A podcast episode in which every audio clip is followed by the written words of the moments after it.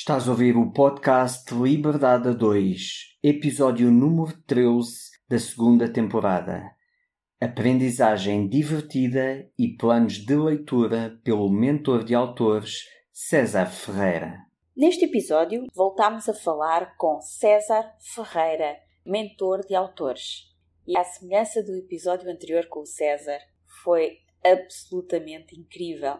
Na verdade, o episódio de hoje foi mesmo uma aula. Uma aula onde aprendemos como desmistificar a aprendizagem e organizar a informação. Aprendemos a saber como fazer planos de leitura e porque é que estes planos são importantes. A gestão e organização do conhecimento. A importância de sermos seletivos em relação à informação para não ficarmos sobrecarregados. Como podemos escolher a informação que é melhor para cada um de nós. Ser criterioso naquilo que lemos e aprendemos e porque é que o devemos fazer. A importância de identificar bem as necessidades emocionais por trás da aquisição necessária de conhecimento. Ter sempre presente, antes de começar a ler ou a estudar qualquer material, qual é a intenção ao obter essa informação. Os cuidados que precisamos de ter com a informação que estamos a colocar dentro da cabeça.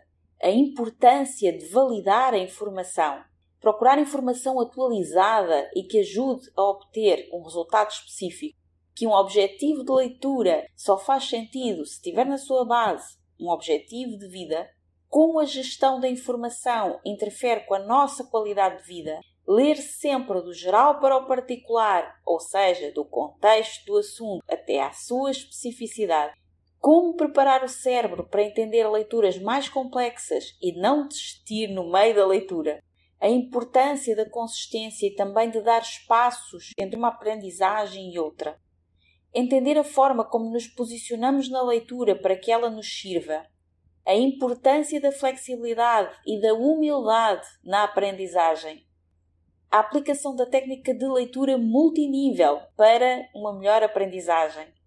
Como mudar a nossa vida através da forma como mudamos a nossa aprendizagem Aprendemos uma estrutura que nos permite colocar em prática imediatamente toda e qualquer aprendizagem para que ela realmente produza resultados na nossa vida.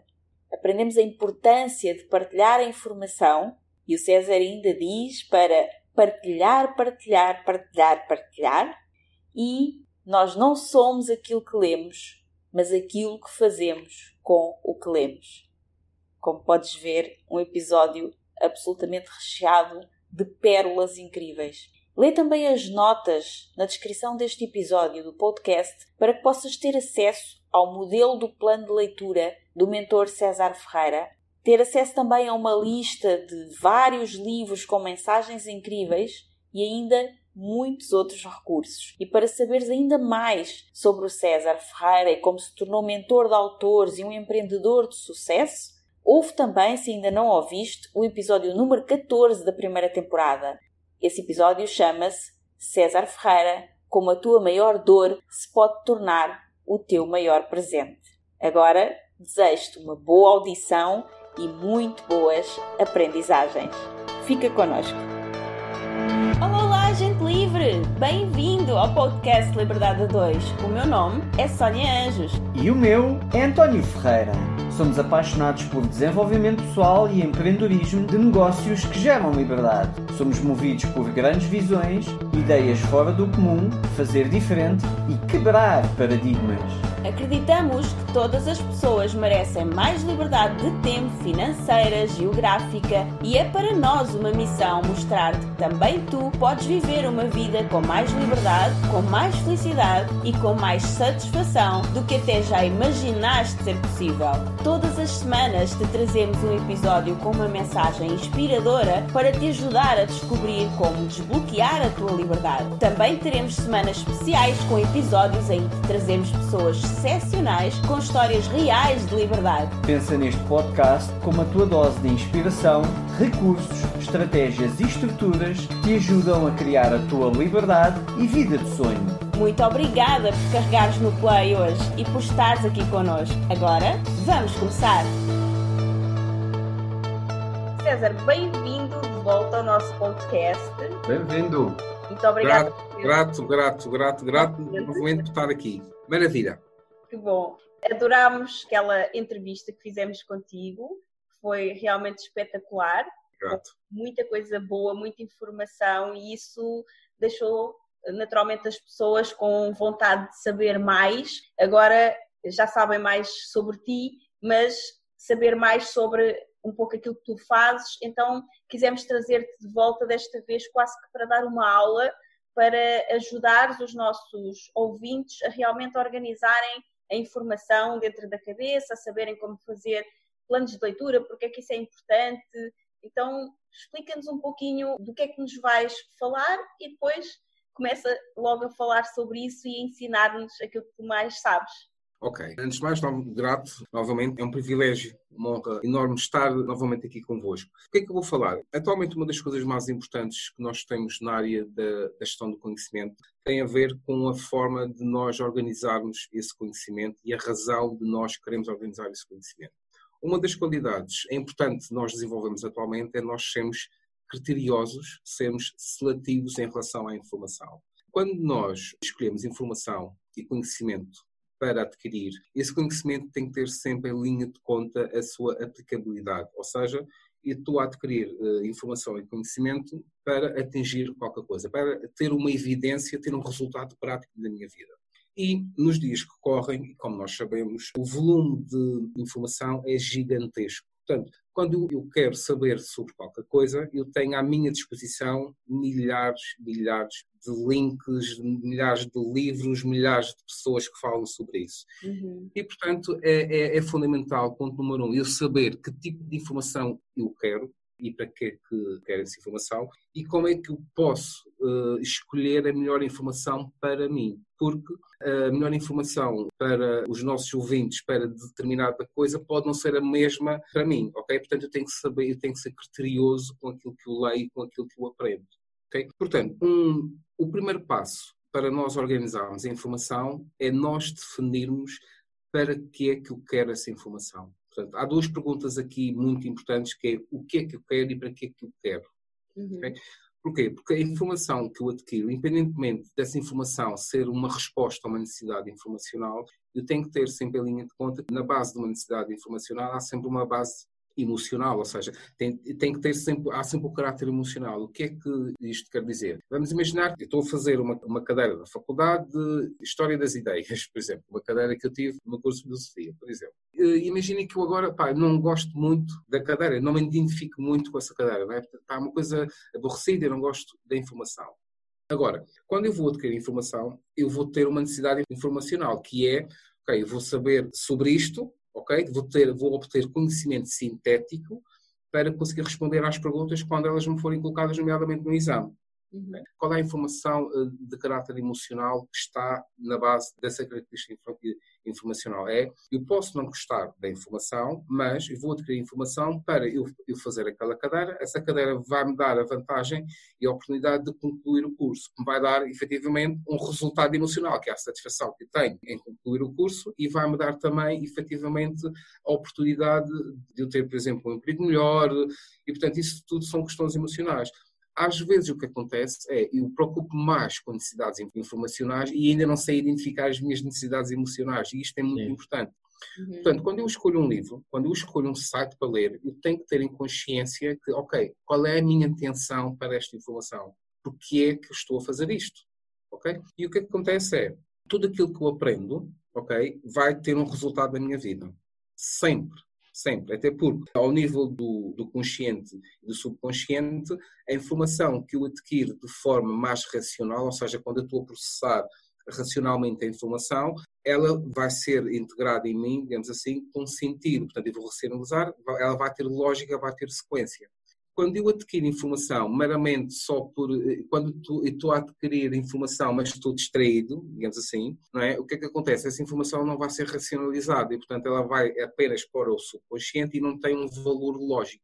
Portanto, e não consigo dominar o âmbito da informação. Quando eu defino a intenção, automaticamente eu estou a garantir a posição para conseguir usufruir e aplicar essa informação. Daí, muito cuidado com aquilo que nós metemos na cabeça. Há uma das coisas que se diz que é, pá, não ouças notícias à noite, quando estás em estado de, estás a adormecer, não ouças notícias? Porque a informação entra efetivamente toda. Quando a informação entra e eu não lhe dou um, um caráter lógico, não, não faço interpretação nem compreensão da informação, ela é integrada no meu cérebro sem pontos de referência fixos. O que é que isto quer dizer? Que a informação pode ser relacionada com qualquer coisa e esse qualquer coisa pode não ser vantajoso para mim. Normalmente, quando a informação entra sem qualquer tipo de compreensão, ela tende a ser mais emocional, portanto, eu vou estar mais reativo e não vou estar tão em modo de resposta. Uhum. Okay? A primeira coisa que eu tenho que fazer é definir a intenção daquilo que eu pretendo. Porque é que eu quero aprender isto? Porque é que eu quero conhecer isto? E quando eu defino a intenção, necessariamente é fundamental eu ser específico. Ok, eu quero aprender sobre liderança. Uau, fantástico. Mas para quê? Ah, mas que área da liderança? É tudo? É só isto? É só aquilo? Tenho que definir. Por exemplo, imaginemos que eu quero aprender sobre gestão de conflitos. Ok? Se eu vou à procura de livros sobre gestão de conflitos, eu já tenho que ir necessariamente com uma intenção que pode ser, por exemplo, olha, eu quero aprender mais sobre gestão de conflitos para eu conseguir resolver os problemas de conflitos que eu tenho na minha equipa de trabalho. Portanto, já tenho uma intenção. E automaticamente acontece uma coisa fabulosa. Quando eu tenho uma intenção e um objetivo relacionado com aquilo que eu vou aprender, com aquilo que eu vou ler, o meu cérebro entra em modo de pesquisa. Ou seja, quando eu estou a ler, quando eu estou a aprender, ele, ele quase que reconhece aquilo que ele precisa. E, portanto, é uma grande vantagem que eu tenho quando eu, eu tenho uma intenção. Agora, em relação à informação, e como eu disse logo no início, há imensa informação. O volume de informação é gigantesco mesmo. Tem que ser criterioso. E como é que eu posso ter esses critérios? Primeiro, tenho que validar a informação. É? Portanto, eu já sei o que é que vou procurar, mas depois eu tenho que validar essa informação. Preciso saber se ela é verdade ou não é verdade. Uma das formas que nós podemos utilizar para validar a informação é necessariamente validar a fonte de informação. Portanto, de onde veio essa informação? Por exemplo, nós devemos dar mais primazia aos especialistas, eh, a sites de, que pertencem, por exemplo, a organizações. No, no, caso que estamos agora a viver, um dos sites que nós devemos dizer é o da DGS, porque está lá a informação. Uhum. Né? Está lá a informação. Eu sei que a informação lá está validada. Se eu me ponho, por exemplo, a ver coisas nas redes sociais, informação não fundamentada. De uma imagem simplesmente partilhada, não é? Às vezes Exatamente. são imagens que são feitas. São feitas, sim. Aliás, há, há, há imensos casos de imagens que, que, já foram há dois, três anos, num contexto completamente diferente, não tem nada a ver com este. E, portanto, neste momento que nós vivemos, o que é que acontece? É, eu estou à procura de informação mais pela questão emocional. Eu quero respostas, eu quero saber quando é que isto vai acabar, eu quero saber o que é que eu devo fazer já, eu quero saber o que é que posso tomar, eu quero saber se já apareceu a vacina, se posso tomar um comprimido. Pode... Portanto, é um caráter emocional. Só que esse emocional é baseado mais no é, meio. Não é um caráter emocional equilibrado. Esse, é isso que eu ia dizer. Falar agora, a pessoa está em stress, está é, ansiosa. A pessoa está ansiosa e quer informação imediata, imediata para, imediata. para que esse, eu acho que nem é para resolução imediata, eu acho que é mais, eu quero informação imediata para tirar esta ansiedade que eu estou a sentir neste momento. Exatamente, para responder ao tal medo que eu tenho, em tal insegurança, ao tal estado emocional que eu tenho. O que é que vai acontecer? A minha tendência é acreditar em, mais em tudo aquilo que me dá esse sentimento, ou seja, resposta a esse medo, a essa insegurança. A minha tendência é também eu começar a partilhar essa informação, naturalmente, e depois também comentar. E há aqui uma coisa interessante, é quando eu recebo uma informação baseada no medo, quando eu comento essa informação, eu estou a dar ainda mais medo e ainda mais insegurança. Portanto, quando eu partilho uma, o raio de uma notícia, eu tenho que ter cuidado, porque eu posso estar a provocar um estado emocional devastador em alguém. Eu tenho que ter esse cuidado e tenho que ter essa responsabilidade social. Posso estar a alavancar o meu medo, ou a minha insegurança, ou a minha ansiedade para mais pessoas. Posso estar a, a infectar e alavancar. Portanto, a melhor vacina que nós temos, e como diz um dos jornais de grandes tiragens, é a boa informação. É uma boa vacina, pá. Vacina tem a adquirir competências para tu saberes uh, selecionar e ler a boa informação. Depois, há uma das coisas que nós temos que fazer é saber se essa informação é atual ou não. Muitas vezes. Eu vejo pessoas a partilhar links e assim, alguma coisa. Quando nós clicamos, a maior parte, muitas dessas pessoas nem lê, nem abre. Partilha aquilo, ah, isto é bonito. Vamos ler, já foi há dois anos. Foi escrito por alguém que teve uma ideia assim. Pronto, uma ideia assim. uma ideia assim. Pronto, nem vou dizer o nome. quando nós temos acesso à informação, nós temos acesso a um conjunto de crenças. Sim. Certo? A, crença, a informação também vive com base na crença. Não é? Aliás, a diferença entre fake news e, e fact-checking, ou, seja, fazer a checagem, tem a ver mesmo com nós validarmos as fontes e cruzarmos informação. E, portanto, a informação naturalmente tem um caráter orgânico, não é? Ela evolui e depois existe aquela velha expressão que é quem conta um ponto acrescenta um ponto. É? E, uhum. portanto, nas redes sociais nós acrescentamos muitos pontos, são de exclamação, de interrogação, pronto, isso tudo. Portanto, eu tenho que validar a fonte de informação, ver se é de alguém mesmo, é um especialista da área, um site de uma organização que é credenciada, se é, por exemplo, de um estudo científico, percebem? Portanto, só isto já nos ajuda a filtrar aqui um conjunto de informação. E depois, quando eu estou perante a informação, eu tenho que colocar esta questão, que é, ok, o que é que esta informação me pode dar? Porquê é que eu preciso desta informação? É assim tão importante? É tão importante eu estar sempre a ver notícias agora? Talvez não. Talvez eh, basta-me ver, uma vez por dia, informação, já me chega, não é? Portanto, eu tenho que de alguma e forma... E a hora do almoço, não é? Tendo em a hora do almoço, à, à noite, pronto, é mais complicado porque, enfim. E depois também depende da fonte de informação, porque há canais que não são tão credíveis quanto outros, não é? Naturalmente. Sim. Há uns que preferem usar a questão do emocional das pessoas e há outros que tentam fazer o equilíbrio, que é aquilo que é realmente informação, o caráter informacional com o caráter emocional e, e junta-se tudo. Integra-se tudo, conta-se o tal ponto de equilíbrio. Aí que eu ia te colocar uma questão, que é a maioria das pessoas, acredito eu, tem noção daquilo que tu acabaste de dizer, que existem canais que exploram mais uh, e, e, e, passam as notícias explorando a parte da emoção das pessoas, e há outros que passam as notícias passando factos. No entanto, quem faz isso tende a ter, ou melhor, quem faz a questão da exploração das emoções, e a informação não é tão limpa, digamos assim, tão credível, tende a ter mais audiência do que os outros canais. Ou seja, a maioria das pessoas sabe até quais são os canais mais credíveis, mas não os vê. Isto faz-me um bocado lembrar a história de. Nós, há uns tempos atrás, eu vi no, no Facebook que postaram uma, uma notícia que a RTP2 tinha tido zero de audiência, literalmente zero, durante um prime time. E todas as pessoas que estavam a partilhar essa notícia estavam a criticar essa notícia. Até houve um comentário que eu achei super interessante, para mim foi o único comentário interessante disso, que foi vocês todos estão a criticar, mas teve zero é porque nenhum de vocês viu. Portanto, vocês criticam, as pessoas não veem a RTP2 e este país é um país que as pessoas só querem este e aquele programa e tal e tal, e não, não veem a cultura e a boa informação, etc e tal. Todas as pessoas criticavam isso e, e esse comentário eu achei brilhante, foi vocês estão todos a criticar mas se teve zero é porque nenhum de nós viu. Isso é curioso. Atualmente, aliás, não é atualmente, desde sempre, as pessoas não têm muito literacia da informação.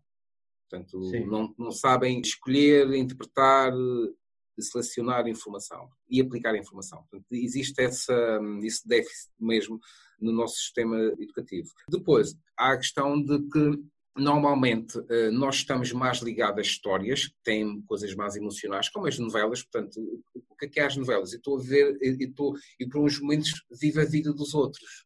E a vida Sim. dos outros até é fixe, porque são heróis e têm altos romances, têm altos carros, têm altas cenas. Portanto, eu transponho para os outros a minha necessidade emocional. Esta cena é, é muito importante mesmo. E, portanto, qualquer canal que mexa mais com as emoções, que mexa mais com tudo aquilo que as pessoas procuram em termos emocionais, seja ultrapassar o medo, seja a insegurança, seja estar a viver outra realidade, naturalmente vão ter sempre mais audiência. Porquê? Porque as pessoas não sabem selecionar e muitas das pessoas não sabem o que é, que é mais importante para elas. E o que é que é mais importante para elas? É elas conhecerem efetivamente o que é que para a sua vida é vantajoso. Porque nós sabemos que eu leio livros às vezes em que leio o livro, ok, pronto, acabou a história, já está, pronto, pá, passei um bom bocado, como eu costumo dizer, estou ali para curtir. Sim. Mas eu tenho essa consciência, não é? Eu sei quando acaba. E há livros que, quando chego ao fim, leio a última página e o livro acaba aí.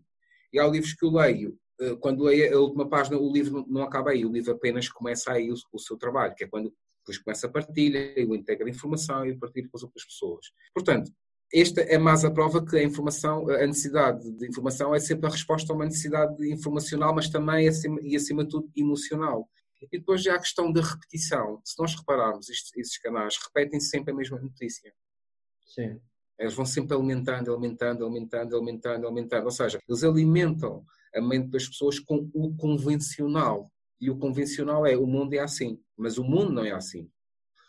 A circunstância é assim, mas nós não somos as circunstâncias. Não é? Quando aparece um canal diferente que dá o não convencional e que obriga as pessoas a pensar, elas basicamente não sentem a tal ligação emocional porque também não foram treinadas para isso, não é? E porque também não estão dispostas a sair da sua zona de conforto. A curiosidade, temos que sair da zona de conforto. Uhum. Sim. Organizar a informação dentro da nossa cabeça, primeiro, é perceber que informação é que nós precisamos. E quando nós pensamos, eu preciso desta informação, eu tenho que saber já para que é que eu preciso daquela informação. Uhum. Portanto, um objetivo de leitura tem que ter na sua base sempre um objetivo de vida, só não faz sentido.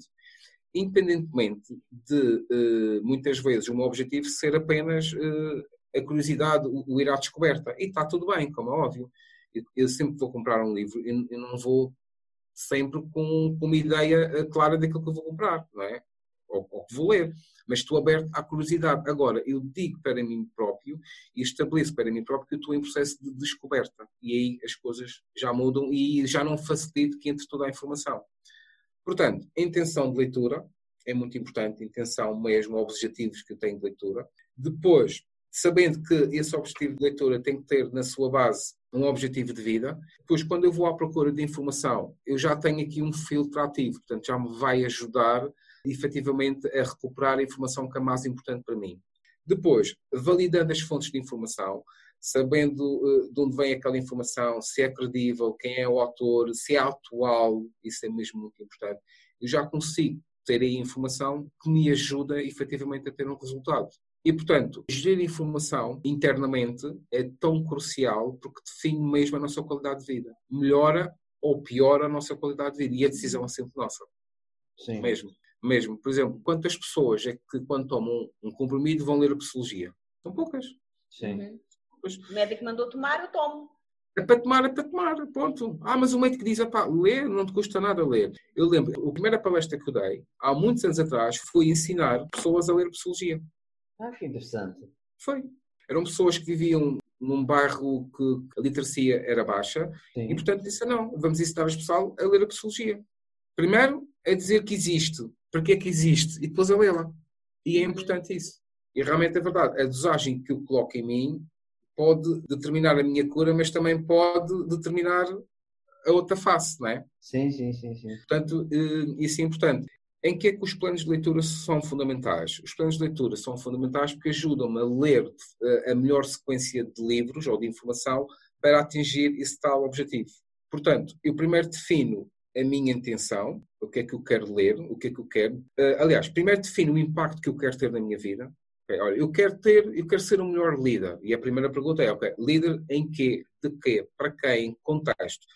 Quando eu tenho isso definido, eu automaticamente já tenho os assuntos dos livros. Vocês reparam, portanto, quando eu defino a intenção para a minha vida, eu já tenho a intenção dos livros, portanto, não tenho que andar aí a navegar na maionese. Quanto mais específico eu for na intenção, mais fácil é, eu, será eu, eu, os livros de aparecer, digamos assim, não é? Exatamente. Depois já tenho os assuntos, já tenho os subassuntos, depois o que é que eu faço? Vou procurar na tal validação de informação, vou ver o que dizem os especialistas e o que é que aconselham os especialistas, vou aos chats de referência, falo com amigos que já passaram pelo mesmo para tentar perceber se aquilo também pode funcionar comigo e eu já consigo definir os livros que eu consigo ler. Agora, aqui uma coisa interessante: nós devemos ler sempre do geral para o particular. O que é que isto quer dizer? Quando eu quero desenvolver um assunto, eu primeiro tenho que perceber o contexto, do assunto para depois ir especificando até o ponto onde eu quero. Okay? Qual é o exemplo que se dá? Imagina, se nós estivermos a falar e eu de repente começar a falar de uma coisa específica, vocês são capazes de me perguntar, ó oh, César, mas estás a falar do quê? Porquê? Porque não tem o contexto, não é? Uhum. Portanto, a forma como o cérebro organiza a informação é sempre do geral para o particular. É quer dizer? Ele tem que perceber primeiro o contexto para depois ir especificando. Daí é que o conhecimento, aquilo que eu adquiro, é adquirido de forma escalável. Muitas vezes, quando nós começamos a ler, e isto é um grande erro que muitas pessoas cometem, é começam a ler um livro sobre um tema que querem desenvolver, só que o livro que leem é muito específico, tem termos muito complexos e elas desistem da leitura. Portanto, talvez se procurarem um livro que dê um contexto mais geral, ou então começar por ler a introdução como deve ser, é? já percebem o contexto mais facilmente o cérebro está preparado para perceber aquilo que é mais complexo e é mais específico. Portanto, aqui o segredo é sempre a simplicidade. Não há aqui grandes, grandes magias nem grandes varinhas mágicas, é mesmo a simplicidade. Uhum. É, percebemos como é que organicamente nós funcionamos e nós trabalhamos do geral para o particular. E esta forma é a forma, por exemplo, como nós devemos organizar as pastas no nosso computador. Portanto, e quando organizo as pastas, não é? tenho uma pasta mãe e depois eu ponho lá os filhos, não é? É lógico, não é? Uhum. Portanto, para ler é exatamente a mesma coisa. Outra questão que eu devo fazer é perceber como é que eu posso captar as evidências daquilo que eu estou a ler.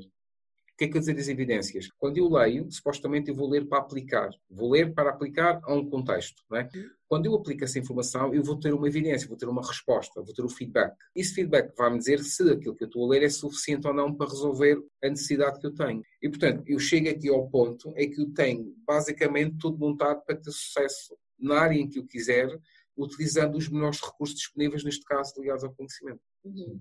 Muito interessante. Como é que a pessoa pode, em termos práticos, fazer um plano de leitura? É ter, sei lá, um documento onde ela vai fazendo essas análises e vai colocando lá uh, o que é que é do geral para o particular, ou seja, qual é o tipo de leitura que eu preciso, é neste tema, eh, porque Exatamente. a minha intenção é esta, e depois ir colocando lá organizado como tu disseste, até como se fossem pastas do computador, o que é que é mais geral e depois o que é que é mais uhum. específico uhum. e a seguir o que é que está dentro disso. É assim que a pessoa deve fazer hoje. Sim, eu normalmente uso uma folhinha Excel, até se vocês permitirem, depois enviem, partilhem, pronto, tenho mesmo uma folha que ajuda a pessoa a fazer o plano de leitura. É uma folha é Excel é brutalmente simples, eu sou adepto da simplicidade. Porque há uma coisa curiosa que é, quando alguém tem uma necessidade, ela vive na complexidade da resposta, porque ela não sabe a resposta, por isso é complexo para ela. A leitura tem que lhe dar o quê? Tem que lhe dar simplicidade, porque ela complexidade já tem, não é? Portanto, Sim. se tenho uma necessidade que é complexa, não é? tenho um problema para resolver, e ainda apanho mais complexidade, eu vou desistir da obra. Sim. E quando um leitor desiste da obra, não é só desistir da obra, ele desiste de si próprio. Ele perde uhum. confiança, ele Sim. perde autoestima, ele perde reconhecimento, ele perde aquilo que pode fazer de melhor. E às vezes acontece, é pá, eu estou a ler este livro não estou a perceber muito bem. É pá, mas será que sou eu que não consigo perceber? Será que a culpa é minha? Sim, Isto acontece na leitura. Mesmo, é, pá, é curioso, lembro mais vezes, e eu passei por isso, estava nas aulas, o pessoal estava a falar, e eu não percebi nada daquela cena. Tipo, eu lembro em sistémica que eu tive, sistémica, é uma cena, pá, não entrava, pá, esqueçam, não valia a pena. E o, o resto do pessoal a fazer trabalho, e eu, qual foi a pergunta que eu fiz? Pá, eu devo ser muito burro, tipo, não percebo nada disto. É, não é tipo, é para mim. Isto não é para mim, exatamente. O que é que aconteceu? Era simplesmente a forma que o pessoa tinha para ensinar, para mim, pá, não estava a colar. E a forma como ele apresentava a informação era complexa para mim. Portanto, eu tenho que reconhecer isso, eu tenho que ir à procura da minha simplicidade até em questões de informação. Uhum. Okay?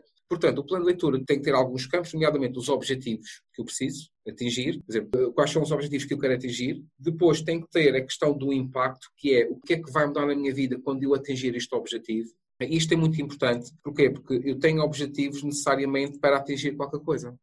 Eu não tenho objetivos só porque, olha, apetece-me ter um objetivo só, só porque sim. Não, eu tenho um objetivo para que a minha vida mude. Uhum. Ponto. Tem que haver um impacto. A partir daqui, quando eu consigo definir os meus objetivos e, e, os meus impactos, eu já tenho os assuntos e os subassuntos daquilo que preciso de ler. É logo. É claro, já é claro para mim. Basta eu, eu, vou, eu vou lá ver e para mim já é claro.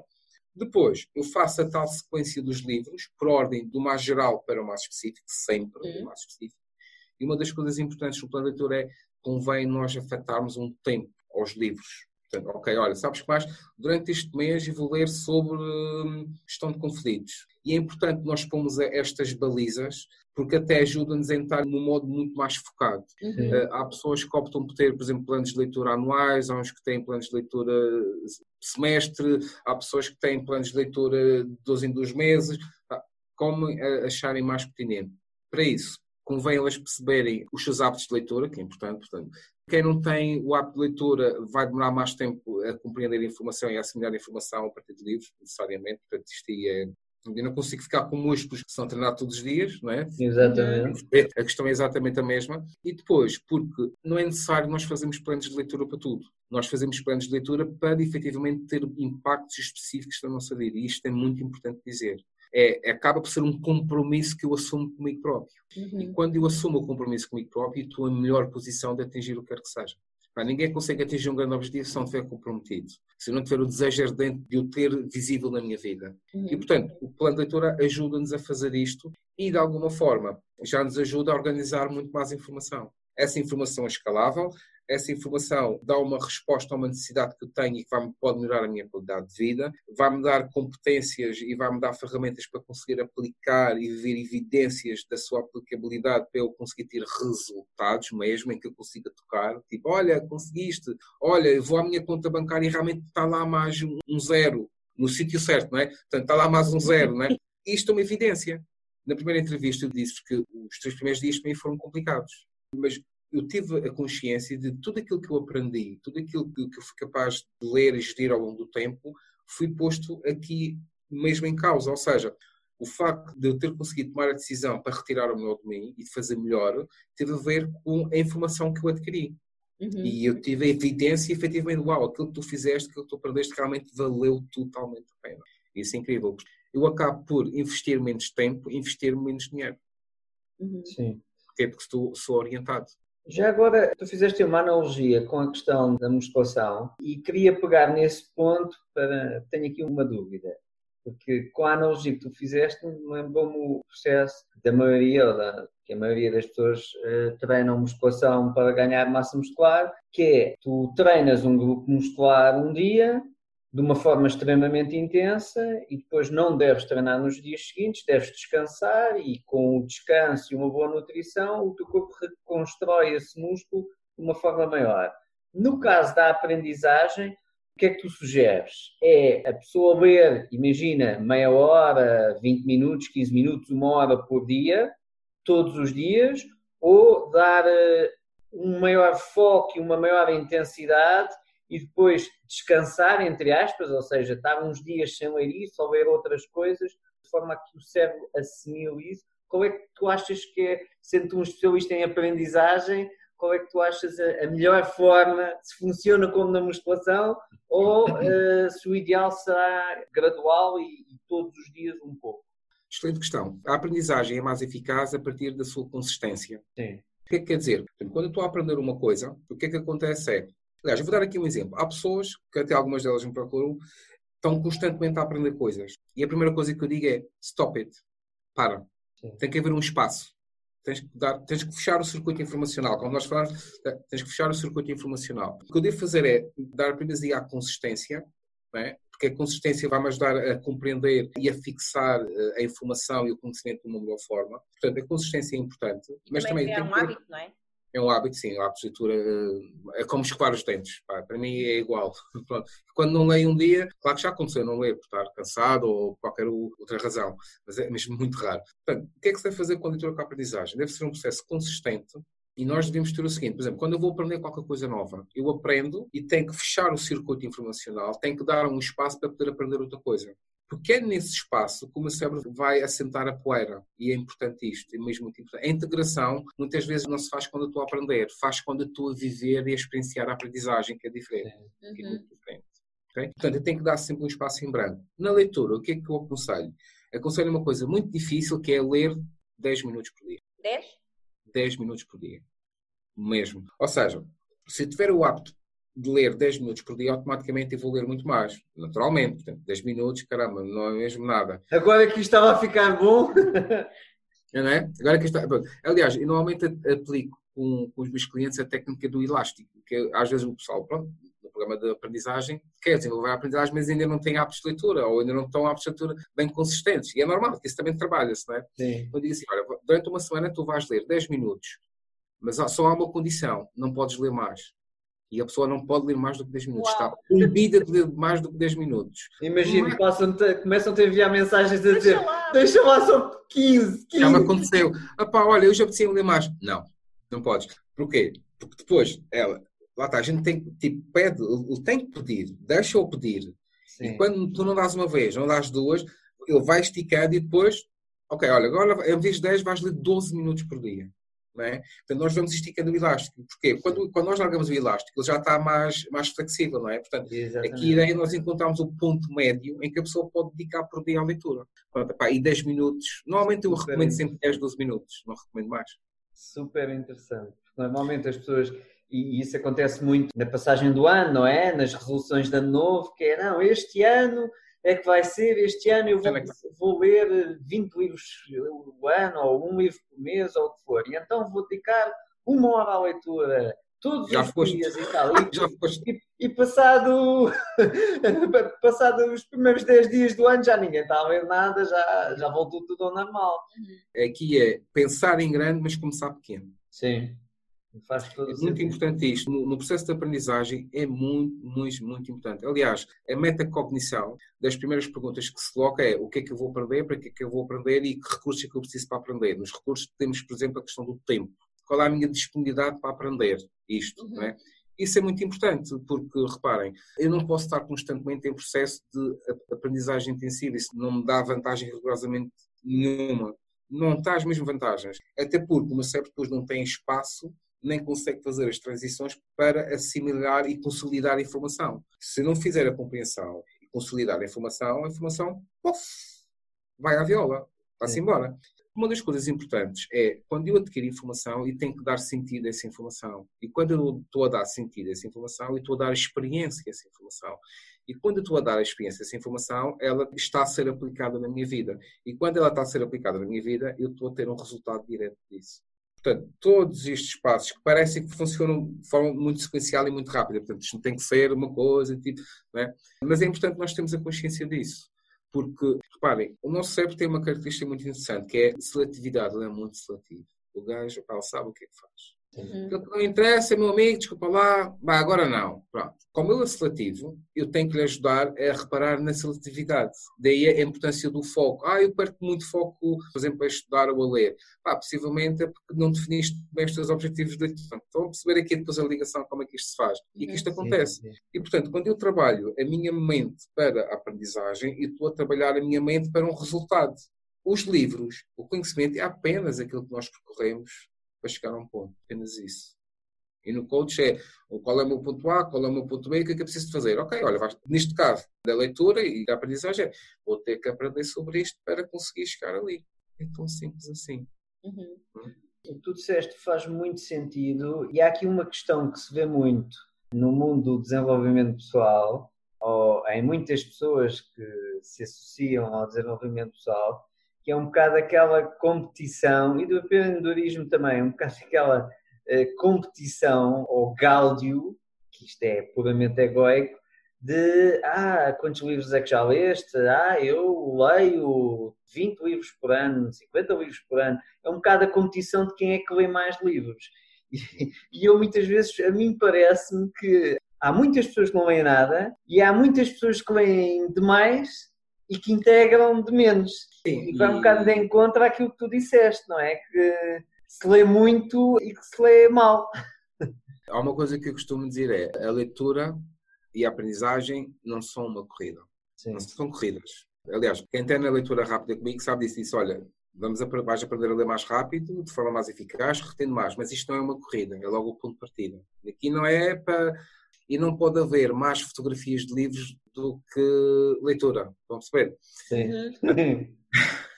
Pronto. Isso vê-se muito nas redes sociais. Eu Pronto. às vezes vejo algumas Eh, pessoas que me faz pensar, mas será que ela realmente Leu. leu o livro? Eu, sim, sim. Integrou Mas é curioso. É, é, eu- eu tenho assistido.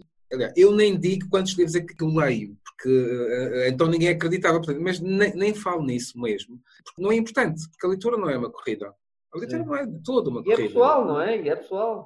Pronto, é, é- é para desenvolver. Agora, eh, se é possível ler rápido e, e retendo informação, retendo informação, claro que é possível, sem sombra de dúvidas, mas não se esqueçam, para isso tem que haver a camita sempre, que é o que é que tu queres com isso, para que é que tu queres isso. Não é só ler por ler, não é? Eu próprio leio muito rápido mesmo. Portanto, há livros que eu não leio tão rápido. Porquê? Porque ler rápido é uma decisão que eu tomo.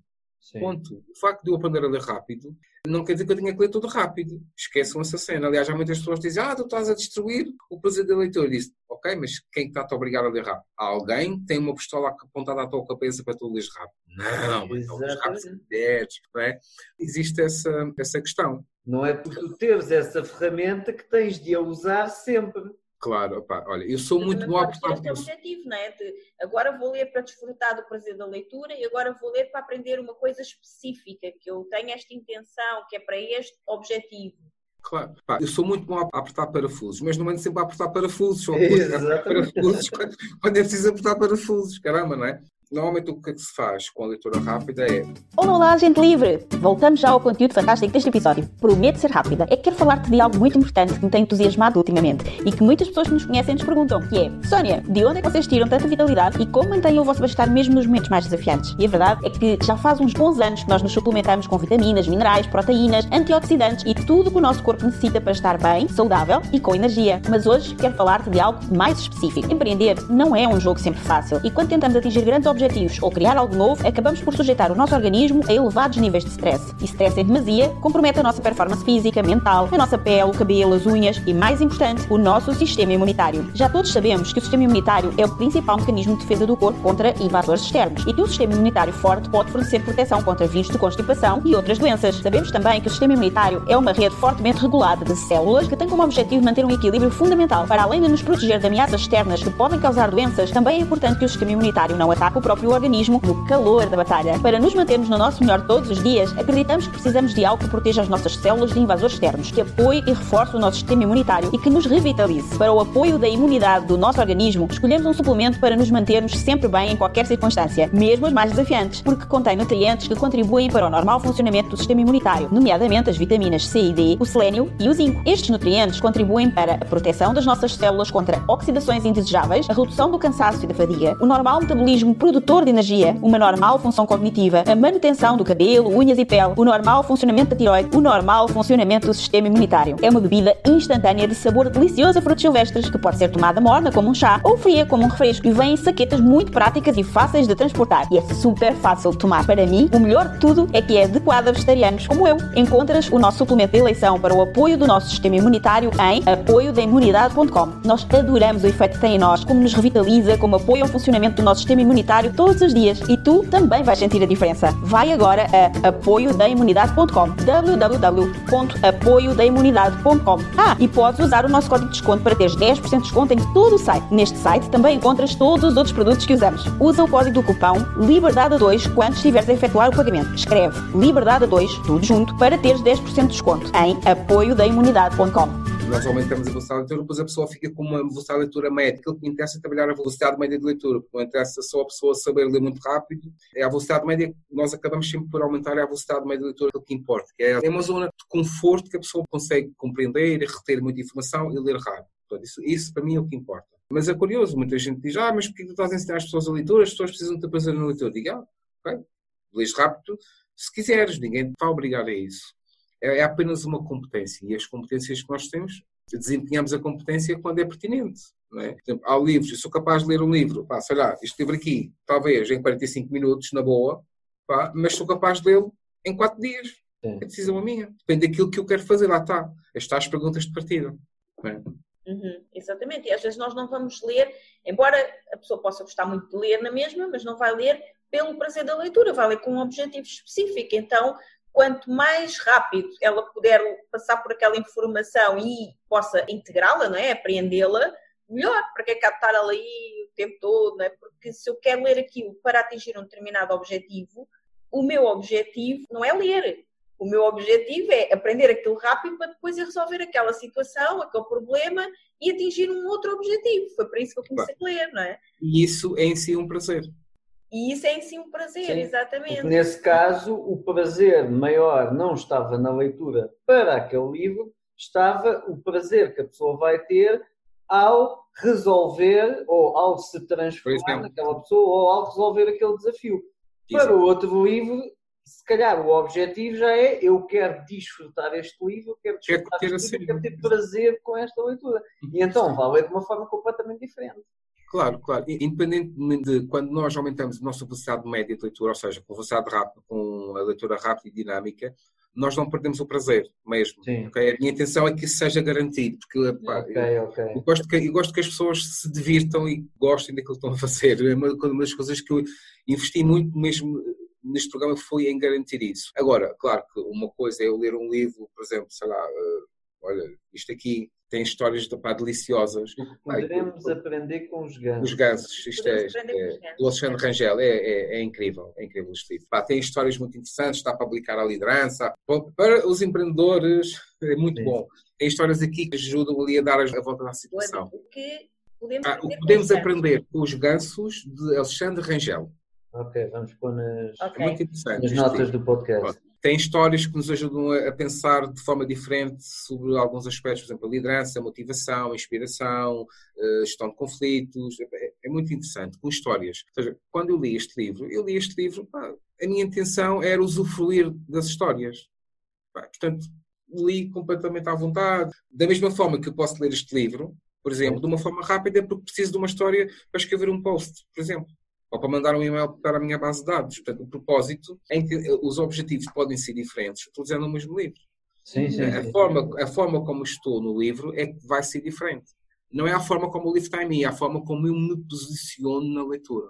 Sim. Isto é, é muito importante. Também é uma situação que já até desde a nossa primeira conversa na outra entrevista ficou na minha cabeça que é muitas vezes as pessoas começam a ler e depois não terminam de ler um livro. E foi até numa altura em que tu falaste que fechar o capítulo, que é preciso fechar o capítulo e é preciso depois dar aquele espaço para integrar a informação. Mas o que acontece muitas vezes é que as pessoas, talvez, ou porque é muito complexo, ou porque está a ser chato, ou porque a vida atravessou-se no caminho e agora foram fazer outras coisas, fecham aquele livro e não leem.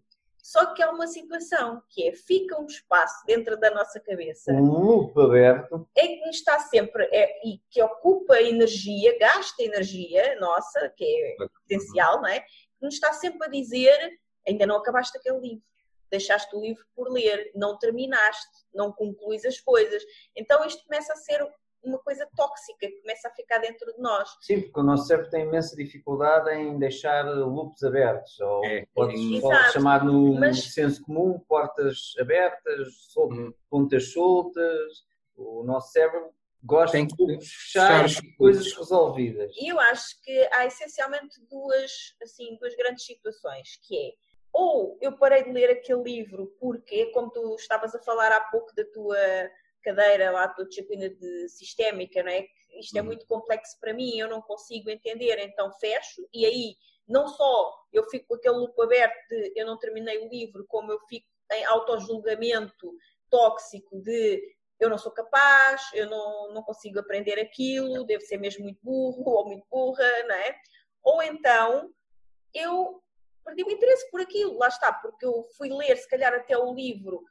Eu posso ir ler o livro com um objetivo, que eu quero aprender determinada coisa, e eu chego mais ou menos a meio do livro e aquilo ainda não me deu nada daquilo que eu precisava para atingir o meu objetivo. Yep. Então eu posso simplesmente fechar o livro e, ok, isto é um capítulo fechado, eu não vou ler este livro porque, pelo menos neste momento da minha vida, ele não faz sentido, ele não serve nenhum dos meus objetivos, eu posso fazer isso. Excelente e mega questão. Excelente e mega questão. Há aí várias coisas. A primeira é, quando eu não tenho o objetivo bem definido, a minha intenção, automaticamente eu vou borregar, posso borregar na leitura, ou seja, posso ler algo que depois, ah, afinal não é isto. Porquê? Porque o objetivo não está bem definido. Depois, a segunda questão pode ter a ver com a escolha do livro. Portanto, eu não fiz a validação da informação. Uhum. Isso também é importante. E a validação aqui de informação de um livro é eu perceber se aquele livro é bom para as perguntas que eu tenho, se, se a linguagem se adequa a mim. Muitas das pessoas, quando veem um livro para comprar ou, ou para ler, não veem o índice. Amigos, o índice está lá por alguma razão, não é só para, para o pessoal se orientar, é mesmo para ver também se aquilo interessa. Sim. Portanto, há aqui várias pessoas que o pessoal se esquece. Depois há, depois há uma questão que é, normalmente metade destes casos já é resolvido com estas situações. Naturalmente acontece às vezes eu estar a ler um livro e dizer, pá, afinal esta cena, pá, eu até tinha bem definido o objetivo, livro até parecia ser o ideal, pá, mas já, já não me está a puxar. Portanto, eu encerro o livro e ninguém me obriga a ler o livro até ao fim. Eu não posso me exigir a fazer algo que eu não quero, que eu não gosto. É quando eu não vou ter vantagem, atenção. E eu tenho que também ter essa consciência de, ok, se isto não está a funcionar, porque que raio que eu vou continuar a ler o livro? Ok, Só para dizer que eu terminei de ler o livro, mas depois eu não me lembro dele, vou investir energia, vou, vou, vou investir tempo, vou investir paciência, não é? Portanto, eu não vou ganhar nada com isso. Eu tenho que ser humilde na aprendizagem, portanto, tenho que ser Uhum. flexível.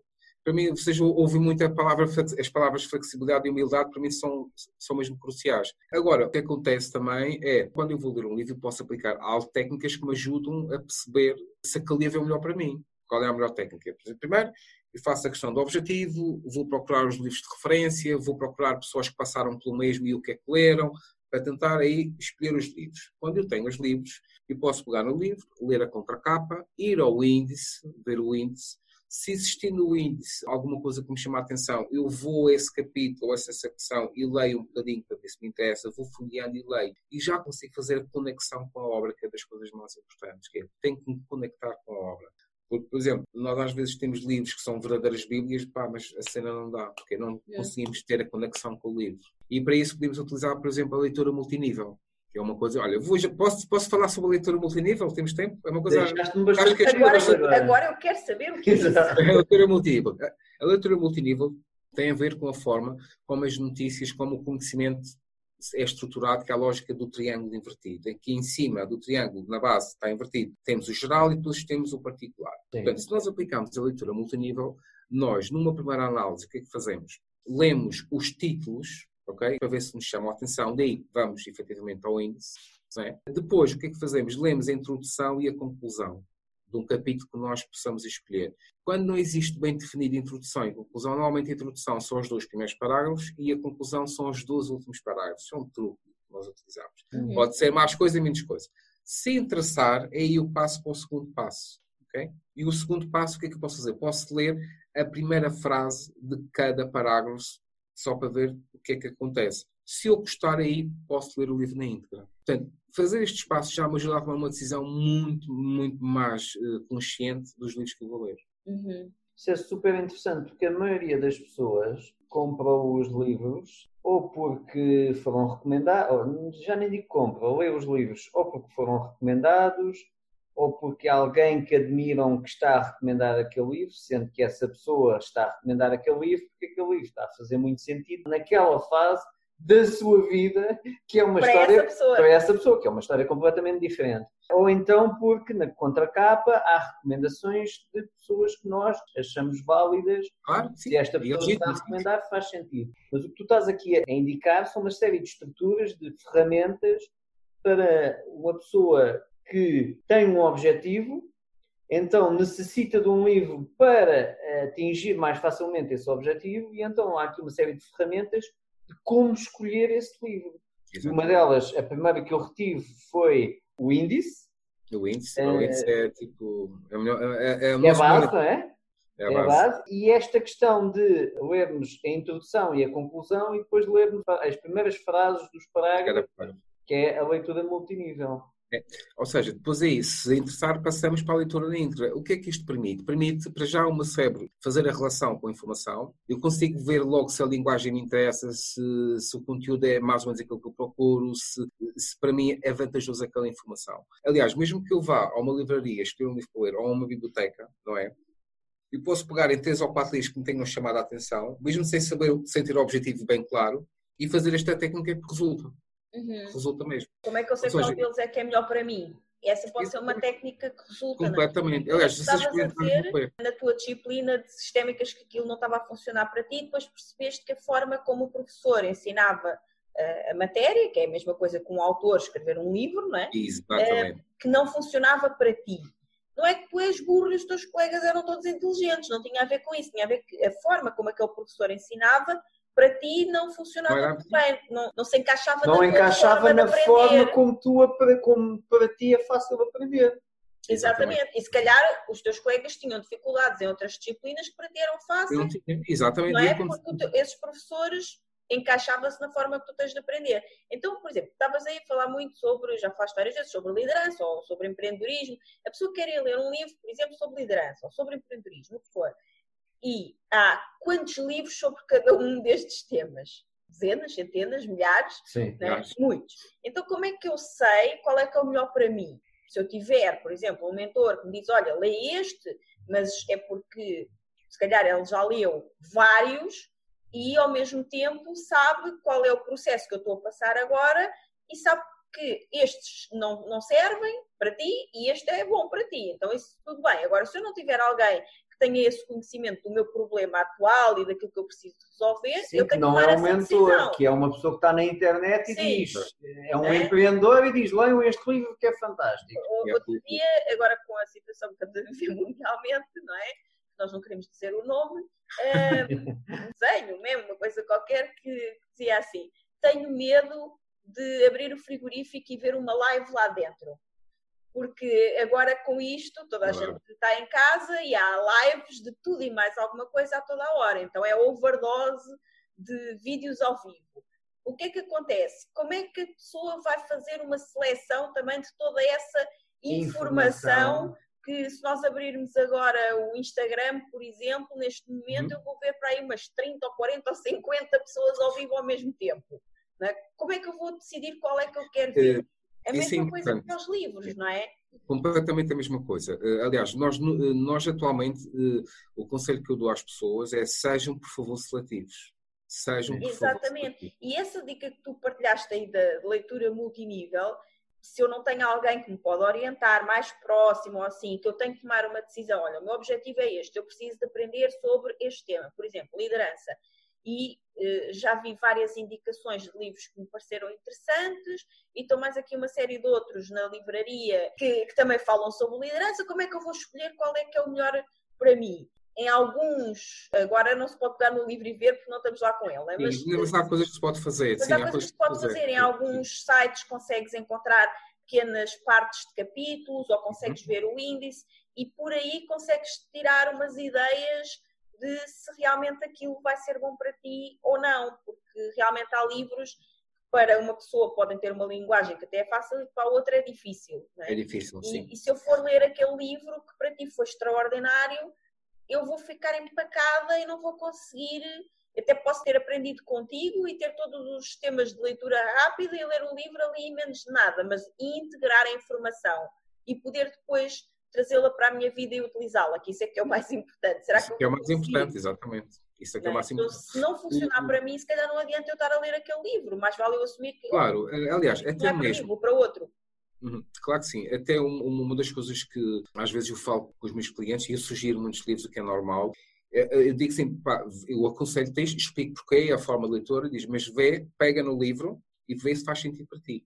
Se não, se não fizer, voltamos a falar para te sugerir outro livro. Porquê? Porque lá está, pode funcionar comigo, pode ter funcionado com outro cliente, mas pode não funcionar com outro cliente. Independentemente de já o conhecer, o poder de decisão deve estar sempre no leitor. Sempre no leitor. E, portanto, eu tenho que ser muito seletivo. E esta questão da leitura multinível tem feito maravilhas. Há pessoas então de formações que eu dou, digo, agora já poupei não sei quanto dinheiro em livros, tipo, é uma coisa incrível. Compravam aos 5 aos 6, e agora o facto de serem mais seletivos até eh, está a ajudar a ter mais resultados, naturalmente, que é verdade, né? quanto menos uhum. ruído tem, mais focado e todo, mais resultados eu tenho. Agora, por exemplo, no online, para expor um livro, agora pronto, já há plataformas em que nós podemos ler um, um bocadinho do capítulo, assim, lemos sempre a sinopse, sabendo que a sinopse muitas vezes é comercial, portanto temos que ter atenção a isso. Nós não devemos ligar muito aos ratings, às estrelas, devemos ligar mais aos comentários uhum. do que às estrelas, isto é muito importante. O comentário é mais impulsivo, não é? O comentário, o, o rating, rating. É, é, mais impulsivo, o comentário a pessoa ainda perde tempo a escrever, portanto tem alguma coisa para dizer certamente, não é? Uh, depois ver, tentar perceber pessoas que já passaram e que já leram o livro, ver, olha, o que tu achaste, o que é que não achaste. Depois lá está, temos que equacionar sempre, interpretar sempre. Porque o tempo que nós investimos aqui é o tempo que vamos poupar, mas vamos poupar imenso depois para a frente a ler o livro e usufruir do livro. Pá, conheço pessoas que compram, compravam sete, oito livros de cada vez, pá, e agora compram um, dois, porque são seletivas. Eu também, e hoje em dia, lá está, é o que o António também estava a dizer, eu vejo muito essa coisa, ah, eu este ano tenho o objetivo de ler um livro por semana, e parece que é uma competição, uma corrida, é. que eu estava a dizer, a leitura não é uma corrida, parece que é uma corrida desenfreada para ver quem é que lê mais livros. Mas o que é que interessa? Eu posso ler um livro por ano, e se esse livro realmente eu utilizei-o e fez a diferença, integrei, fiz e a diferença, apliquei, fez a diferença na minha vida e com isso eu estou a ajudar outras pessoas eventualmente a mudar a vida delas, eu acho que isso é muito mais poderoso do que eu ler 52 livros por ano, que são as semanas que temos, não é?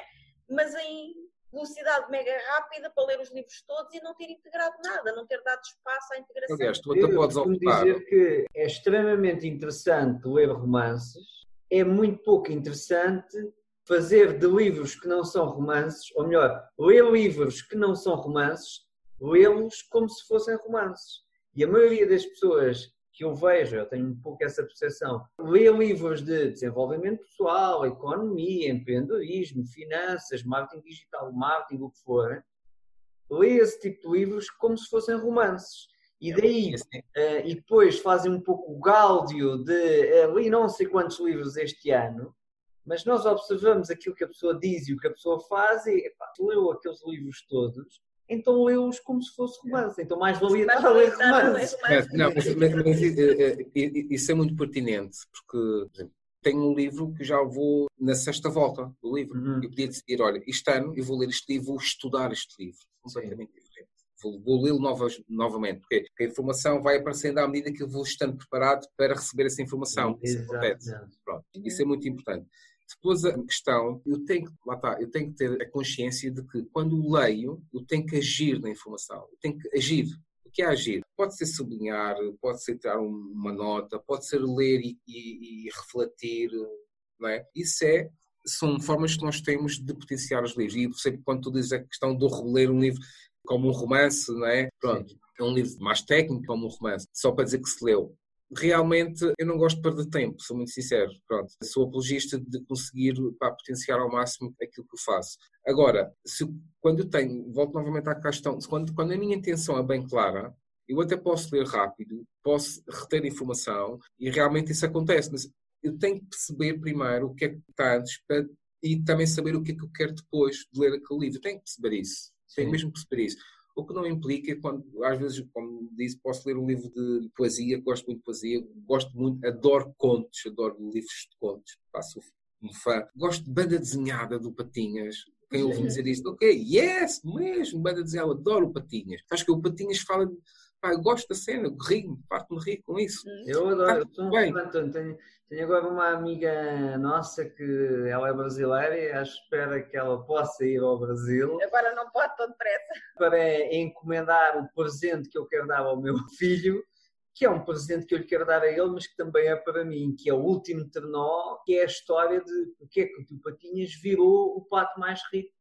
e o desenho animado mais rico da revista Forbes. Ou seja, o que é que fez o Tio Patinhas virar o Tio Patinhas? É o último trenó. Olha, vou, vou estar atento. grande fã do, do Tio Patinhas, da própria personagem. Eu gosto, aliás, o Tio Patinhas, eh, a, a, espécie de engraçado, mas, mas a verdade é essa, ajudou-me muitas vezes a, a conseguir pá, ficar bem, ficar bem da cabeça, Sim. sério. Uhum. Literalmente.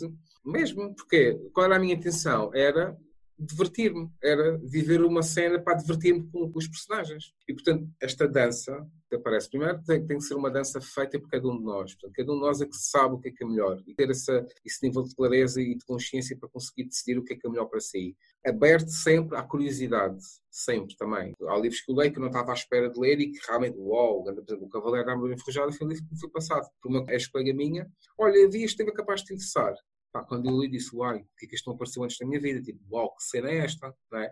Portanto, estar aberto à curiosidade, não é? ao, ao despertar. E isso também é importante. Agora, a forma como nós estamos perante a leitura, a forma como estamos perante o conhecimento é a forma como estamos perante os nossos resultados, sem sombra de dúvida. Sim. Sim. Também, por exemplo, agora estavas a falar sobre li isto para me divertir. E eu acho que isso é uma, uma coisa fundamental é nós também conseguirmos numa coisa que se calhar não é ler o teu patinhas, mas é ler um livro mais técnico, uma coisa que precisamos de aprender, não só ter esses planos de leitura para termos as coisas muito bem alinhadas e com objetivos e não estar a ler por ler, mas realmente conseguir atingir um objetivo com essa leitura, mas também nós encontrarmos uma forma mais divertida de podermos fazer isso, porque aquilo que acontece com muitas pessoas, acredito eu, é que tiveram a fase toda da escola, alguns que não gostaram muito de estudar e que andavam ali porque tinha que ser, porque tinham um objetivo de terminar a escola ou terminar um curso e depois chegam ao fim e ficam assim, agora aquilo que eu mais quero é que nunca mais eu vou pegar num livro e nunca mais vou estudar na vida.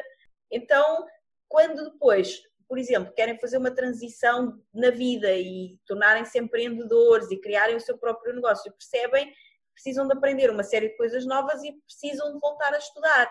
E isso pode ser algo um bocadinho difícil de digerir na altura, porque nesse momento, porque a pessoa já tinha tomado. É, que não vão para o empreendedorismo por causa disso, percebem, percebem que, que, não vão conseguir. Vou ter que voltar à escola, vou ter que aprender. Então, por isso, vai é, estar no meu emprego, eu já sei, é, é uma competência que, que eu já chatas. tenho, é uma rotina que eu já sei. Olha, eu não, eu não gosto desta vida que eu tenho, mas pelo menos não vou ter que estudar. É, Isto eu já sei. É, é interessante, porque uma das coisas que eu digo muito em informações, e mesmo no, no programa de mentoria, é brinquem com a informação. Sim. Brinquem com a informação. Brinquem. Mas brincar como? Brinquem. Pá, façam histórias mirabolantes. O nosso cérebro precisa de estar descansado, precisa de, de, de estar receptivo. Uhum. Não é? se, ele está, se ele não está receptivo, está em sobrevivência, não é? está ali em. Vai, é? Portanto, quando ele está receptivo, nós aprendemos. Nós aprendemos muito, muito melhor quando estamos receptivos, não é? Quer dizer, aí a nossa motivação aumenta, aumenta tudo isso. Portanto, às vezes tem a ver com a questão de desmistificar a aprendizagem. Uhum. Desmistificar a aprendizagem, porque aprender realmente pode ser extremamente divertido e aprender é, é extremamente orgânico. Lá está, eh, até porque em qualquer processo de aprendizagem temos que perceber um conjunto de fatores, desde ambientes de aprendizagem, os cronotipos, o estilo de aprendizagem, tudo isso tem que ser equacionado para dar à pessoa uma ambiência propícia àquilo que ela quer aprender. Mas há essa crença, há essa crença. eu vou ter que voltar para a escola, não é? Ah, eu vou ter que voltar para a escola. Para algumas então, pessoas é um sofrimento, não é? Sim, sim, mas é porque isso não, a, a crença não foi desmistificada. Quando é desmistificada, são pessoas que depois adoram, passam a adorar aprender. Exatamente. E também tu falaste, no início, falaste muito sobre a questão das emoções e de nós clarificarmos as emoções também com que estamos a ir para a informação. Na nossa primeira entrevista, tu também falaste uma coisa muito interessante que é que até tinha a ver com a, com a tua fase de transição, de sair do teu trabalho para aquilo que fazes agora, não é? Empreender ti próprio, que foi a questão de estou a fazer por fuga ou estou a fazer por esperança e por aquilo que eu quero criar, pela novidade. E se nós estamos a, a estudar, a ler uma coisa porque somos obrigados ou porque é uma fuga, porque eu preciso fugir por algum motivo de alguma coisa, vai ficar muito difícil de eu conseguir aprender bem essa informação. No entanto, se eu estiver num estado emocional mais divertido, mais leve, ou de mais esperança, de mais criatividade. Isso vai-me ajudar também a integrar melhor a informação, não é? Sim. Se alguém me disser assim, César, lê este livro e quando tu acabares de ler o livro, tu vais ver que a informação que tu tens aí vai-te ajudar a ganhar mais mil euros por mês. Sim. Pá, eu acho que vou ler. Repara, mesmo que tivesse alguma. Epá, mas eu não, não, estou a gostar muito deste livro, mas a sensação e, a, e o estado de, de, emocional que eu, do que é que eu posso ganhar e do quanto a minha vida pode mudar, eu vou dar uma oportunidade ou não dou? Vou dar, sou capaz de dar. Eu costumo dizer às pessoas, quando, na questão da biblioterapia, a biblioterapia é um processo que, quando eu aconselho uma leitura, aquilo é feito mesmo ao pormenor. Tipo, pessoa, sei como a pessoa trabalha, como funciona, pronto. E eu digo assim, tu tens aqui mesmo o comprimido, aquele mesmo que vai, pode curar daquilo que tu tens, não é? Sim. E espero bem que tu tenhas essa noção do que tens em mãos, mesmo que é para as pessoas verem aquilo mesmo, ok, é algo que tenho mesmo que é importante para mim fazer, mas elas têm que reconhecer que é importante para elas que às vezes digo, ah, agora vou ter que voltar à escola. Porquê? Porque a experiência que tiveram na escola não é positiva. Exatamente. E a história que elas estão a contar, aí vou voltar àquela chatice, aqui tal, vou ter que passar horas e horas aqui a fio, vou ter que fazer isto e aquilo. Portanto, porque o estado emocional ancorado à situação não é o melhor. Sim. Salta, começa a pipocar logo, é? E ainda bem que falas nisso, porque a área da parentalidade é uma área que me apaixona bastante. E muitas vezes alguns professores pedem-me algumas dicas e, ou procuram a minha ajuda, ou reclamam, ou vejo muitos professores reclamar, e pais também, porque as crianças, os adolescentes não estão atentos na aula, têm dificuldade de aprender, não têm disciplina, são muito organizados, etc. E, tal. e uma das sugestões que eu dou é, antes de começar a aula, qualquer aula, portanto devem fazer isso em todas as aulas, vendam a aula que vão dar. E normalmente há muita, tende a haver muita resistência relativamente a isso, tanto dos professores como dos pais, porque há aquele conceito de não, mas é a obrigação dele aprender. E eu acho isto extremamente hilariante, porque eles depois, como adultos, quando têm de fazer formação, normalmente não querem. Quando a fazem, são extremamente julgadores relativamente ao formador, que é este formador não sabe cativar as pessoas, não sabe motivar, ou seja, os adultos são extremamente críticos relativamente ao formador. Mas depois, para os seus filhos ou para os seus alunos, o conceito é: estás na escola, é a tua obrigação, tens de aprender, tens de estar, é trabalho, na aula, é? tens de estar atento.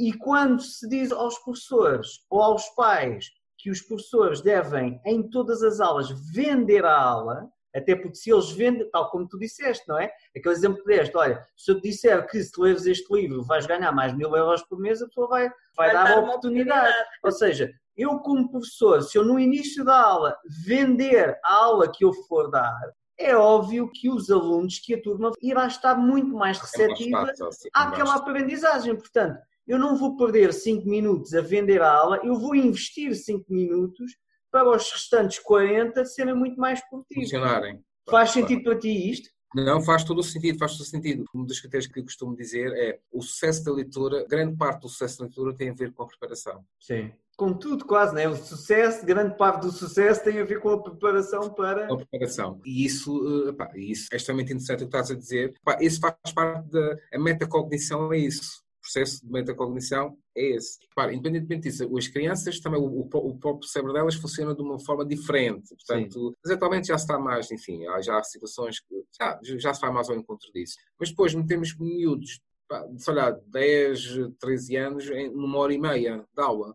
e é, é curioso, não é? quando um adulto, o máximo tempo que consegue estar mesmo concentrado é de cerca de 45 minutos. Exatamente. Exatamente. E nós dizemos, não, tens de estar uma hora e meia, não é? Tens de estar aí uma hora e meia, não é? Exatamente. Mas o gestor de topo... A, maior parte das aulas são de 50 minutos, pelo menos as do nosso. Sim, mas, há, mas tem aulas do, do hora, hora e meia. meia. Mas lá está, o gestor de topo sabe que deve, até existem a técnica do Pomodoro, há várias Sim, técnicas, né?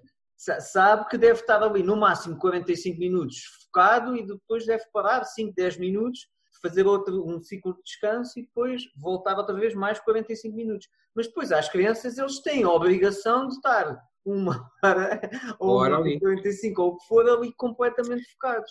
É, Quando as crianças é, estão num estado de crescimento, onde têm as hormonas. Sim, está tudo a acontecer. Uma enorme. faz parte do seu processo de crescimento e de desenvolvimento do cérebro, que o multitasking a nível de foco, não é? Eles querem tudo o que é novo, tudo o que são estímulos. Portanto, o focar já é difícil e então vamos, eh, nós como adultos impomos às crianças que eles têm de ter uma capacidade de foco maior que os adultos e mais tempo de foco simplesmente porque é a obrigação deles. E ficamos revoltados com isso quando eles não correspondem a isso. Sim. É, é, aliás, é tipo aqueles pais que dizem: estás sempre ao telemóvel, filho. Exato. Estás sempre ao telemóvel. Então aqueles pais, ah, o meu filho não tem absoluto nenhum. Então pronto, eh, você costuma ler? Ah, ler? Não. Eu já não passei na escola, ele é que tem que ler, que é a obrigação dele. Eu agora tenho é que trabalhar. Não a minha obrigação é, é, dar tudo que eu não tive. Mas, Exatamente. Mas que não podes ter agora também? É? E, aliás, até porque o, do, dos primeiros processos de, para criar a de nas crianças é o processo mimético. É, vai imitar o pai, vai imitar a mãe, vai imitar as figuras de referência e de autoridade. Sim, eles aprendem por modelagem. É? E as pessoas que nos ouvem no podcast não viram, vou fazer esta referência porque as pessoas não viram o César a pegar no telemóvel. É verdade, é verdade Porque normalmente é isso que acontece, não é? A gente está com o telemóvel na mão e não larga o telemóvel e depois diz para a criança, está sempre o telemóvel, larga o telemóvel. Quer dizer, quem somos nós para dizer se nós também fazemos. Sim, isso está estudado, quem domina a área das telecomunicações está estudado. O tempo médio que nós passamos ao telemóvel é cerca de 4 horas. E, portanto, quem somos nós para criticar os nossos filhos que passam a vida no telemóvel, não é? Porque houve ali quatro horas que nós também o fizemos. E às vezes quatro horas só estão a ser simpáticos. Porque, Sim. Eu acho é? que as quatro horas, como os operadores fazem de uma forma mais aleatória, não é? Ou melhor, é, os operadores têm a possibilidade de todos os telemóveis estão ligados, portanto, também é a média, é a média e nessa, nessa média estão incluindo os filhos. Portanto, se calhar até são as crianças é que baixam a média para as 4 horas. Média. Se fossem só os adultos, a média era superior. Não me admira nada, sim, não me admira nada. Portanto, as eh, crianças é que deviam reclamar com os pais a dizer pai, tu passas demasiado tempo ao telemóvel. Isso não é saudável para ti. Por acaso o nosso pai... Vai ler! não, mas é, é mesmo, é mesmo. Muito interessante. César, eu sei que há um tempo atrás eu vi algo teu, até aproveitei isso, que tinhas alguma coisa no teu site que na altura até era algum material grátis que ajudava, não sei se era um mini curso ou assim, que ajudava na leitura mais rápida também. Ah, sim. Uhum. Tens isso, não é? Tenho, tenho, tenho. Uh, neste momento, o que tenho em termos de cursos de leitura rápida, e, pronto, tenho os programas de mentoria e tenho um programa, mas de baixo valor mesmo, que é 7 euros, uma coisa muito. Pronto, digo o valor é porque é mesmo baixo, é, é que é para, para a pessoa aprender mesmo o básico e já, e já aprender a ler mais rápido, sim. Sim, ah, então site, sim. deixamos essa dica, sabendo, porque o César também já explicou tudo isso, que o que é importante não é ler rápido, é saber porque é que nós queremos ler mais rápido, é? naquele momento, mas que efetivamente para quem tem que fazer uma aprendizagem rápida de alguma coisa que precisa no momento, ter essas técnicas ajuda. E pelo menos a mim ajudou-me e agradeço. É claro que isso não funciona se não tivermos os tais hábitos de leitura, é? porque eu não vou começar simplesmente do nada, agora leio aqui um parágrafo em um minuto e depois passo a ler em 30 segundos ou em 10 segundos, não é isso? Mas tem que haver um prévio hábito de leitura também, não é? Sim, sim, sim, sim, sem sobrevia. Há um conjunto de critérios para as coisas serem sustentáveis e escaláveis. O trabalho tem que ser feito primeiro ao nível do que está antes da leitura mesmo. É muito importante. Aliás, como eu costumo dizer, começa nas pessoas, literalmente. A leitura não começa na leitura, até porque atualmente eh, existe muita promoção da leitura, não é? Que, é que, é uma coisa que existe muito nas bibliotecas. O que nós devíamos fazer é a promoção das pessoas através da leitura, que é, é, é inverter um pouco a situação, que é importante. Sim. Portanto, é bem mais simples, é bem mais eficaz e mais produtivo levar a pessoa à leitura da melhor forma, porque ela já está melhor receptiva, do que dizer só lê, lê, lê, lê, lê, mesmo que lhe dê algumas dicas, ela entra mais em resistência. Uhum. Portanto, o processo uh, tem que ser sempre um processo orgânico mesmo. Sim. Mais alguma dica assim que queiras passar que possa ajudar sobretudo as pessoas que empreendem, que são as pessoas que mais nos ouvem e que consideres que seja fundamental e que vos possa ajudar a alavancar desde já a sua aprendizagem? Sim, há aqui algo que quer dizer que é, já são competências importantes que a pessoa deve desenvolver, deve ou pode desenvolver, quem sou eu para dizer deve, não é? pode desenvolver para atingir aquilo que bem quer atingir. Quando nós aprendemos as questões ligadas à leitura rápida, à aprendizagem eficaz, aumento da cognição e tudo isso, não é só a questão da aprendizagem que muda, a nossa vida muda porque a forma como vemos as coisas altera, tem sentido alterar. Depois queria deixar com esta frase que nós não somos aquilo que nós lemos, nós somos o que fazemos com o que lemos. O que é? lemos, exatamente. É, é, bem diferente, é importante as pessoas terem isso, não basta ler, temos de aplicar. Portanto, um bom empreendedor tem que saber aplicar a informação. Tomar uma decisão é aplicar a informação. Sim. É uma coisa. É? Portanto, aplicar a informação é muito importante, mesmo muito importante. E tenham mesmo, sejam cautelosos com aquilo que colocam dentro da vossa cabeça. Mesmo, mesmo. O que é que tu sugeres como estrutura para migrar aquilo que uma pessoa leu para colocar em ação? Ou seja, eu tenho um desafio, estou a ler este livro porque achei que seria o livro ideal nesta fase da minha vida para resolver este desafio, mas acontece muito, muitas pessoas que é, agora li o livro e fiquei com umas ideias, mas o que é que eu faço com isto? E uma estrutura, o que eu gostava era que passasses para as pessoas que estão a ouvir este podcast, uma estrutura de, ok, tu já explicaste como se escolhe o livro, quais as técnicas de escolher um livro para ajudar ao desafio que nós queremos resolver, ou aquilo que nós queremos ser, ou fazer, ou ter, e agora uma estrutura para. Já escolhi o livro, então agora é como é que eu posso tirar o máximo partido deste livro e, sobretudo, como é que eu posso aplicar aquilo é que eu li no livro para aquilo que eu quero, basicamente. E não simplesmente li o livro, ah, achei interessante e agora. O que é que eu faço com isto? Não sei. E normalmente o que acontece é, é, é um bocado também como um discurso que as pessoas tiram, que é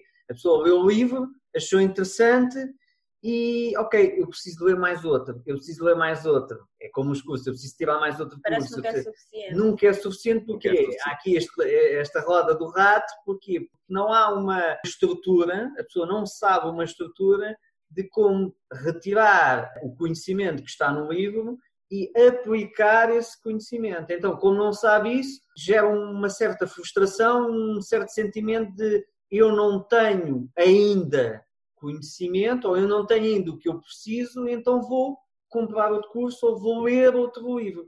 É, e às vezes passam uma vida inteira a ler livros e não aplicam nada. Mas ainda li, sim. Uma das coisas importantes é nós é colocarmos perguntas que queremos ver respondidas no final do livro. Ah, é? fantástico. O que é que eu quero aprender, para que é que eu quero aprender, o que é que... Tentar, ou seja, medir o impacto do livro é basicamente eu saber o que é que quais são as áreas que podem ser alteradas. Ou seja, eu, eu, não posso estar à espera de ler o livro para ter o impacto, e já tenho que ter mais ou menos a noção do impacto que eu quero, e facilmente eu consigo medir. É colocar questões ao livro e ver se nós conseguimos responder. Outra coisa importante é partilhar informação. Partilhar informação, partilhar informação, partilhar informação. Podem pôr isto em loop durante 50 minutos ou uma hora, que é partilhar informação. É das coisas mais vantajosas que me dá a aplicabilidade da leitura, é o partilhar, o falar sobre essa informação. E depois é ter casos concretos. Por exemplo, quando eu faço o meu plano de leitura, nos objetivos de leitura, eu tenho que ter casos concretos. O que é que pode alterar? Por exemplo, gestão de conflitos, não é?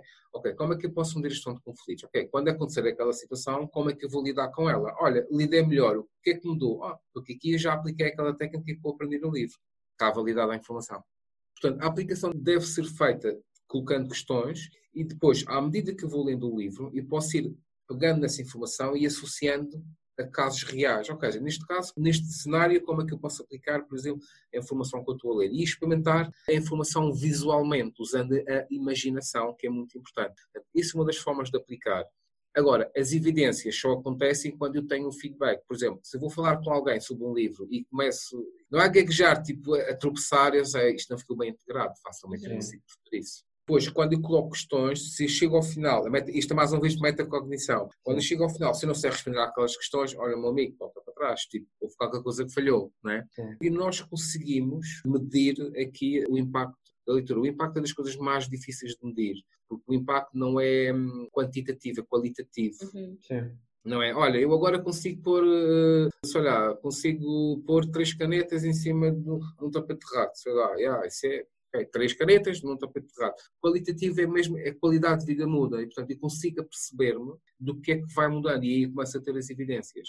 Agora, quando eu estou a saltar de livro para livro e não faço a transição e não consigo de todo pensar sobre o livro, aplicá-lo mentalmente, usando, lá está, a imaginação, a cena não vai funcionar, ainda não funcionar mesmo. Uhum.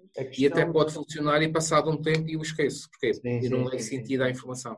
A questão de colocar a priori e, e, escrever as questões de o que é que eu quero tirar deste livro, quais são as questões que eu quero ver O livro responde, não é? Isso é, isso é extremamente interessante, porque é, é basicamente criar uma intenção e cimentar essa intenção e isso é um pouco como ativar o nosso, o nosso SAR, não é? o nosso sistema de ativação reticular, de forma a que, a partir do momento em que eu primeiro escrevo essas questões, eu vou estar a ler o livro já com o meu cérebro sempre à procura da, à procura da resposta. O cérebro entra em pesquisa. É aí que o cérebro entra em modo de pesquisa e faça. Ah, agora parece-me que a informação salta do livro. Eu, pois, é normal. Exatamente. Já estás treinada para ver isso, né? Sim. E, e, e, de alguma forma nós conseguimos ver, por exemplo, lá está, volta talvez à, à, gestão de conflitos. Qual é a melhor forma que eu tenho de ver se aquilo que eu estou a ler está a funcionar? É, é quando eu souber gerir melhor um conflito. Aí Sim. não há nada que enganar, não é? Sim. Porque, porque já tenho mais informação para aplicar. Uhum. Sim, muito interessante. César, acho que podemos terminar é? por aqui. Temos um conteúdo um, fantástico. Um episódio com conteúdo incrível, mais uma vez. Obrigado. Muito obrigada pela obrigado tua. Eu. Boas leituras.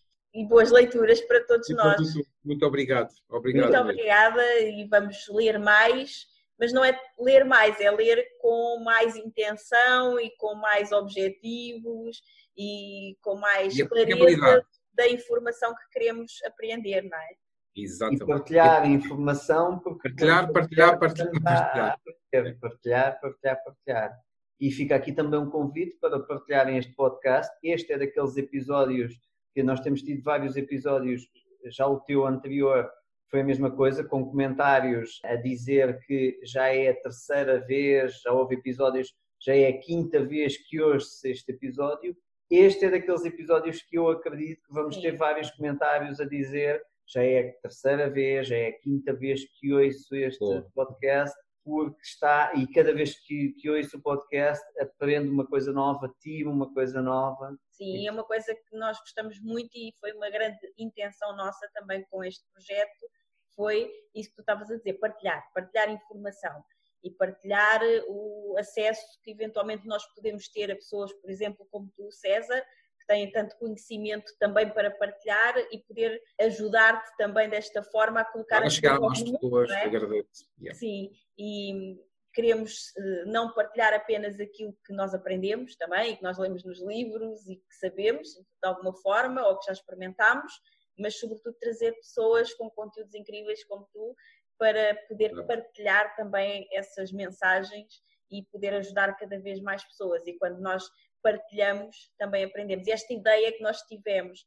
não só de fazer o podcast para partilhar aquilo que nós queremos partilhar, mas de trazer outras pessoas também para partilhar, acabou por nos enriquecer imenso, porque yeah. agora temos o privilégio de sermos os primeiros a ouvir esta mensagem não é? que passaste aqui e que depois vamos fazê-la chegar a mais pessoas. Isso é incrível, por isso obrigada. Grato eu, muito obrigado aos dois. E felicidades para o projeto que é brutal. Muito obrigado, Sérgio. Um grande abraço e até ao próximo episódio do podcast. Adeus, um abraço. Um abraço. Muito obrigada por ouvir o episódio de hoje.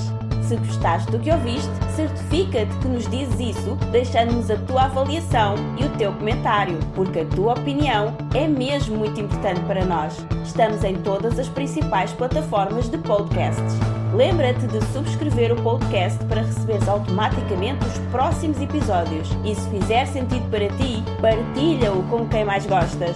Também podes ouvir os episódios no nosso site em liberdade2.com. Para saberes mais sobre nós, acompanha-nos nas redes sociais.